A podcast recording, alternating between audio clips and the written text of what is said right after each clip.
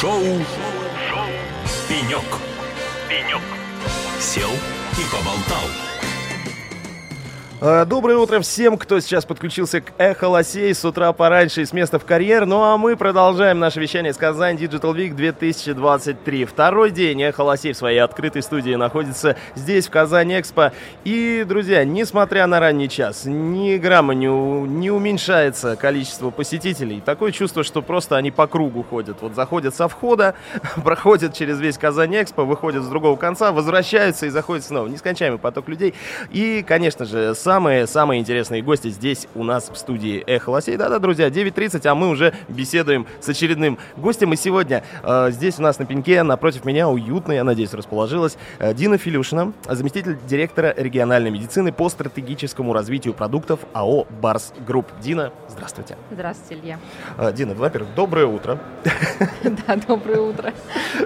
А, во-вторых, э, стандартный и уже привычный вопрос для наших гостей. Как вам Казань Digital Week 2023? Ну, слушайте, форум очень масштабный, э, очень много представлено инноваций.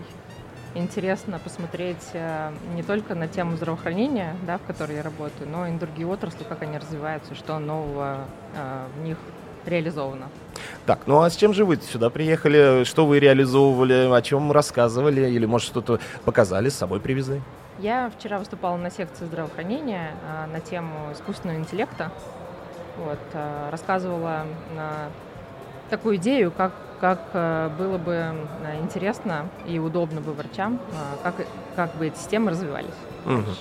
А, что это за система? Можем мы поподробнее немножко? Потому что уже становится интересно, вы знаете. А, Смотрите, сейчас немножко о проблематике скажу, Давайте. да. Вот, например, возьмем речь э, врача участкового, да, терапевта, и вы, наверное, посещали такого врача. Приходили. Периодически. При- Ну, кто, кто, там, кто там не был? Вот. а, Если рассмотреть, посмотреть на его обязанности, то можно посмотреть, что у него не только лечение пациентов входит, да, и прием, а их много, а еще а, он должен управлять своим участком. Что значит управлять своим участком? Он должен понимать, а, а, кто болеет у него на участке, какими заболеваниями, особенно хроническими, инфекционными, и мониторить их развитие, риски определять, следить за состоянием а, здоровья своих пациентов на самом деле. Если мы посмотрим по численности, ну, на участке приблизительно полторы тысячи где-то а, в среднем, да, Это в крупных людей. городах? Или... Да, это в городах имеется в виду. А, И вот как вы думаете, я, может ли врач качественно управлять своим участком Я- с я- его загруженностью? Я, я не знаю, как может. Я думаю, он, он, он должен, судя по документам, Нет, ну там, по должен, его, да, по его вот трудовому он- договору. Может он ли должен. человек это Вот. делать? А, мо- а может ли, это уже вопрос тех, кто составлял трудовой договор. Видимо, они считали, что может. Ну, если это все обобщить, то им очень сложно это делать. И Понятно, сейчас как конечно. раз возникают такие системы, которые, наверное, должны облегчить да, какую-то рутинную задачу. Вот. Если посмотреть на системы а, на основе искусственного интеллекта, да, то они различаются на несколько групп, разделяются. Вот, например, э, системы помощники, есть одна группа, это больше такие речевые роботы, которые помогают эм, управлять потоком пациентов. Дина, немножко перебью. Мы, я правильно понимаю, мы сейчас про искусственный интеллект же беседуем. Да, да, Мгм. да. Это речевые роботы. Я не знаю, сталкивались или нет, когда вы звоните, например, в регистратуру, вам отвечает робот и помогает записаться на прием. То есть это роботы такого формата, которых э, можно понять, что это робот, или можно не понять. То есть ты э, позвонил, тебе ответ, и думаешь, ты общаешься с человеком. А есть такой момент, что сейчас такие роботы, кото- которые невозможно отличить, если только нестандартный запрос какой-то уже можно задать. Если ошибся Вот. номером, да, позвонил к терапевту, Да. да, хотел заказать пиццу. Да. Такие роботы помогают э, записаться к врачу без э, очереди. Как правило, они разгружают операторов колл-центров или регистраторов. Вот. А другие виды, они более инт- интеллектуальные, которые анализируют медицинские данные пациентов и помогают врачам уже, которые лечат нас, терапевты и других специализаций, подсказывать, какие риски есть у пациентов на основе данных, которые есть по пациенту. Например, жалобы. То есть которые- они помогают э, правильно поставить диагноз. Они, скажем так, э, по набору какой-то информации о пациенте э, помогают как бы определить риски. Ну, предоставляют врачу информацию, но ответственность за постановку диагноза, конечно, остается за врачом. Б- пообщаемся более детально, но сначала спрошу. э, Звучит все очень футуристично, все вот так вот, э, вперед, будущее, да, семимильными шагами, но есть ли, е- есть ли уже такой ресурс, который позволяет это реализовать? Есть уже много программ, и, например, если взять, например, анализ и анализ рентгенологических снимков и медицинских изображений, которые, вот, например, позволяют ковид определить сразу легких. По легким они По легким. сразу определяют, Да, что это да, ковид. Да, такие системы уже несколько лет работают и успешно используют. Как, они сейчас, сейчас больше работают как второе мнение, то есть помогают э, врачам, э, если врач все равно смотрит эти снимки, скажем так, но система ему подсвечивает ту область, которая подозрительна, скажем так. Вот. Ну, э, верно ли, опять же, понимаю, что вы э, лоббируете вот э, это внедрение этих тех- технологий с частных позиций? От государства есть поддержка в этом плане?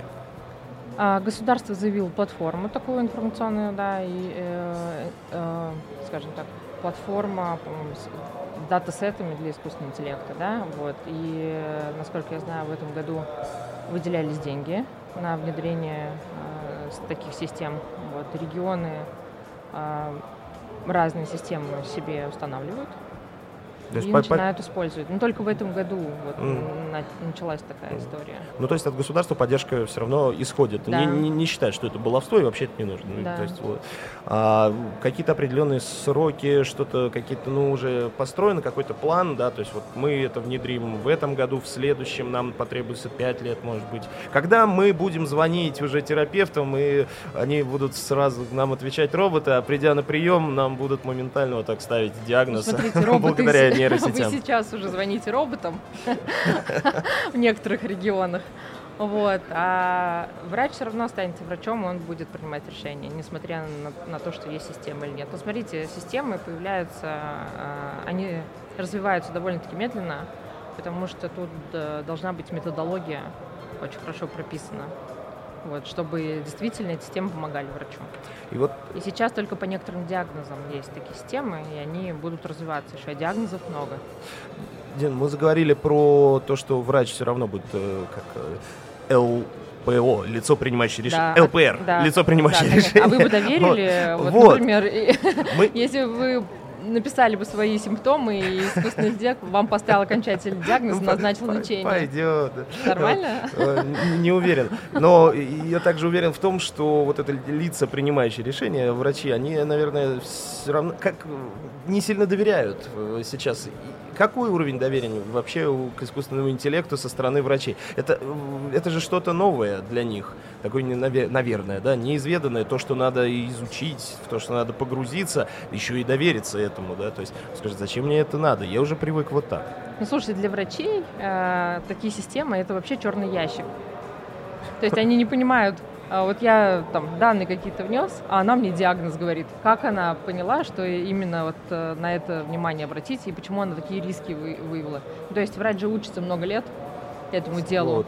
А Здесь- тут система за секунду Да, как бы подсказывает. и- и- и здесь еще будет элемент такой, что он умнее меня. Да. Я, я учился, а он вот умнее Для меня. Да, для врача же он же тоже учится, ну, как бы своими, да, в своей работе. И он, ему же важно проставить... Что нужно ему проставить? Сейчас, подождите, у меня слова скопились и запутались. Он хочет э, по-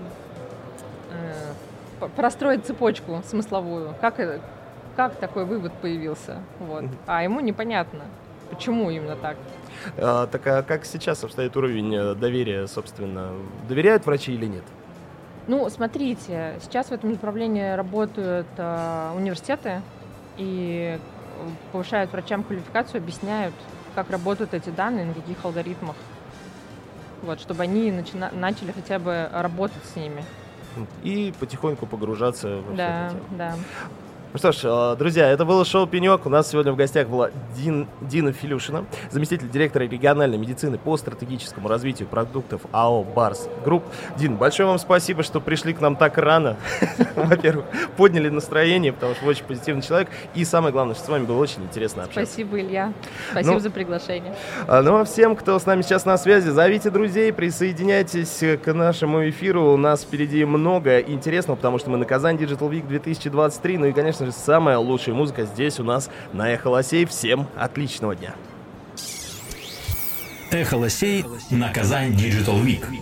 Цифровизацию с музыкой.